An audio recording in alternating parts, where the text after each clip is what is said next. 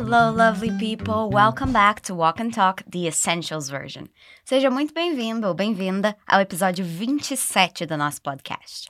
Eu sou a Lívia, da equipe Inglês com Ravi Carneiro, mas você pode me chamar de Liv. Se você caiu de paraquedas aqui, deixa eu te explicar rapidinho como nosso podcast funciona. A gente vai ouvir um diálogo em inglês e aí a gente vai destrinchar esse diálogo, frase por frase, tintim por tintim, até entender tudo que eles falam.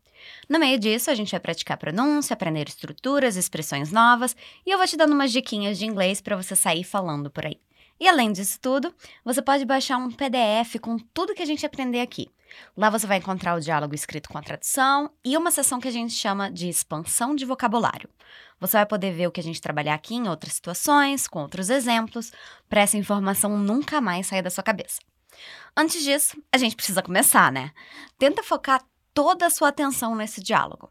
Se você puder, feche os olhos, coloca um fone de ouvido e se concentra. Isso é ótimo para você treinar o seu ouvido e estimular a sua compreensão em inglês. Nada de querer ler o diálogo antes, tá? Fica aqui comigo. E vamos pro diálogo. Check it out. Look, the charging bull. Wow, I always wanted to see that statue in person. It looks smaller than expected, to be honest. I don't think so. Well, we need a picture here. Let's ask that man. Excuse me, sir, could you please take a picture of us? Sure, no problem. Say cheese. Nós escutamos dois turistas passeando por Nova York. Você consegue me dizer o que eles veem que deixa os dois tão empolgados? Vamos escutar de novo? Look, the charging bull. Wow, I always wanted to see that statue in person. It looks smaller than expected, to be honest. I don't think so. Well, we need a picture here. Let's ask that man. Excuse me, sir, could you please take a picture of us? Sure, no problem. Say cheese. E aí, você conseguiu pegar o que deixa os dois empolgados? É uma estátua. Em Nova York tem uma estátua bem famosa de um touro de bronze. Essa estátua se chama The Charging Bull.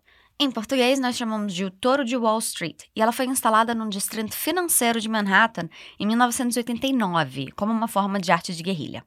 Bom, vamos aprender a falar o nome da estátua. Repete comigo: The Charging Bull. Bull significa touro. Repete comigo, repeat. Bull. Charging Bull não tem uma tradução exata para o português, mas seria algo como touro em investida ou touro em modo de ataque. Repeat. Charging. The Charging Bull. Good job! Bom trabalho. Eu vou pedir para você repetir comigo. E quando você for repetir, faz sempre em voz alta, ok? Solta essa voz e fala mesmo. Se escutar falando, vai te ajudar a chegar na pronúncia perfeita. E você deve repetir sempre depois que ouvir esse som. Vamos lá. O que a mulher diz antes de falar da estátua é a expressão look, que significa olha. Então imagina que você está andando na rua com seu amigo e vê um cachorro muito fofinho. Como você diria para o seu amigo? Olha. Isso mesmo, look. Say it one more time. Diga mais uma vez. Look. Agora diga a frase toda. Look, the charging bull. Aí o amigo responde com uma voz animada: Wow, I always wanted to see that statue in person. A primeira palavra é wow, que é uma indicação de surpresa, empolgação. Repete comigo: wow. O que ele quer dizer é: eu sempre quis ver essa estátua pessoalmente. Você se lembra como se diz sempre em inglês? Se diz always. E eu sempre se diz I always. Repeat: I always. Eu sempre quis é I always wanted. Repeat: I always wanted. Want é querer, e para dizer no passado, quis, a gente só adiciona ed no final e fica wanted. Say it again, diga de novo. Wanted. Ver essa estátua pessoalmente é to see that statue in person. Vamos tentar palavra por palavra. Respira fundo e bora lá. Repeat. To see. That statue. Statue. To see that statue. In person. In person literalmente significa em pessoa, mas o sentido é pessoalmente, tipo com os meus próprios olhos. One more time, mais uma vez. In person. To see that statue in person. E agora a frase toda. I always wanted to see that statue in person. Well done! Então imagina que o seu sonho sempre foi ver a Statue of Liberty, a Estátua da Liberdade. Você está em New York e finalmente vê a tal da Statue of Liberty. Uau, que sonho! Então você diz o quê? I always wanted to see that statue in person. Great job! Aí a amiga diz: It looks smaller than expected, to be honest. Essa fala dela é meio decepcionada. Ela disse: parece menor do que o esperado, para ser sincera.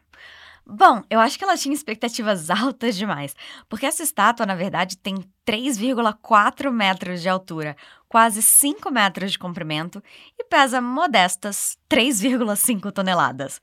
Não é pouca coisa, né? Bom, vamos ver a frase. Ela começa com it, que se refere à estátua, e it looks quer dizer ela parece. So repeat after me. Repete comigo. It looks. Menor é smaller. Repeat. Smaller. Então, como você diria parece menor? It looks smaller.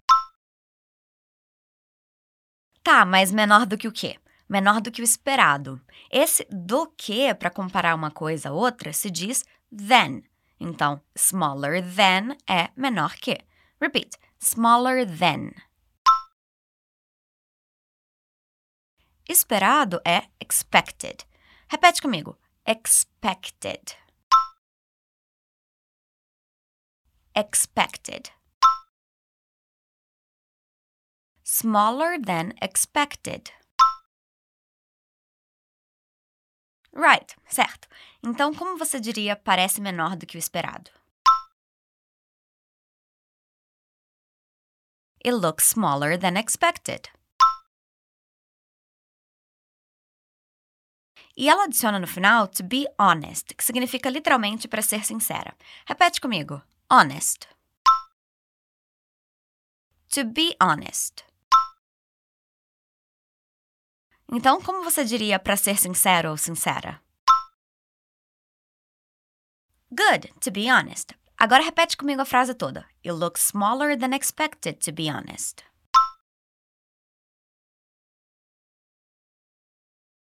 Great job! O rapaz discorda da opinião dela, dizendo I don't think so. Essa é uma expressão que a gente poderia traduzir por eu não acho, lembrando que por ser expressão não dá pra gente traduzir ao pé da letra, tá? Repeat. I don't think so. I don't think so. No PDF, você vai encontrar outras formas de discordar de alguém. Lembra de baixar o material e conferir. O rapaz continua dizendo: Well, we need a picture here. Você lembra o que a palavrinha well significa? É bem ou bom de quando você está começando uma frase. Repeat after me. Repete comigo. Well. E o que você acha que we need a picture here significa? We need é nós precisamos. A picture, uma foto. Here, aqui. Então, nós precisamos de uma foto aqui. Repeat. We need a picture. Picture. We need a picture.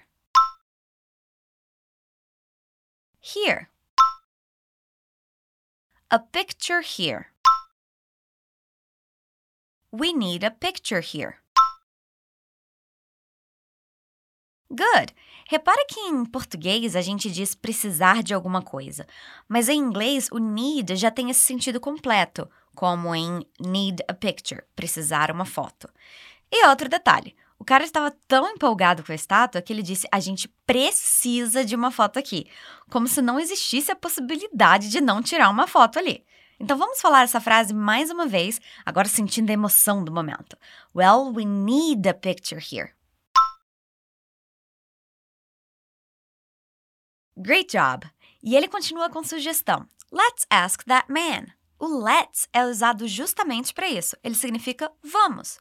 Repeat. Let's. Ask quer dizer perguntar ou pedir. Nesse caso, é pedir. Repeat. Ask. Let's ask. That man é aquele homem. Repeat. That. Man. Let's ask that man. Então, o que isso significa é vamos pedir para aquele cara. Say it one more time. Diga mais uma vez. Let's ask that man. Vamos tentar juntar toda a fala do cara? Você se lembra como ele disse eu não acho? I don't think so. Bora lá, a frase toda. I don't think so. Well, we need a picture here. Let's ask that man.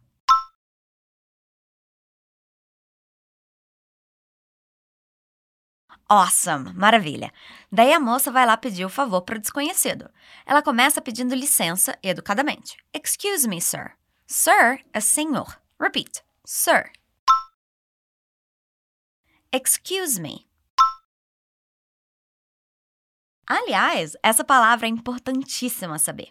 O inglês é uma língua em que se usa muito dessas palavras de gentileza, como thank you, que é obrigado, please, que é por favor, e excuse me, com licença.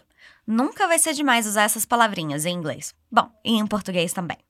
Well, say it again. Fala mais uma vez. Excuse me, sir. Good. Como se diz foto em inglês mesmo? Picture. E tirar uma foto é take a picture. Repeat. Take a picture. E para pedir um favor educadamente, usamos o could. Could you é você poderia. Repeat. Could you? Could you take a picture? E foto de nós é picture of us. Diz aí, us. Of us. Picture of us. Could you take a picture of us? Very good. Mas tá faltando uma coisa aqui. Lembra que eu disse que inglês é uma língua muito educada? Tá faltando um por favor aqui no meio. Vocês lembram como se diz por favor? Please. Então repete comigo. Could you please take a picture of us? E ele responde bem amigável. Sure, no problem. Sure é claro. Repeat. Sure. E no problem, sem problemas. Repeat. No problem. Sure, no problem. E o que dizemos quando vamos tirar a foto de alguém? Diga X. Você sabe de onde vem esse X? Vem de cheese, que significa queijo em inglês. O queijo não tem nada a ver, mas é que quando dizemos a palavra cheese, fazemos meio que um sorriso. Por isso os falantes de inglês usam essa palavra para tirar foto.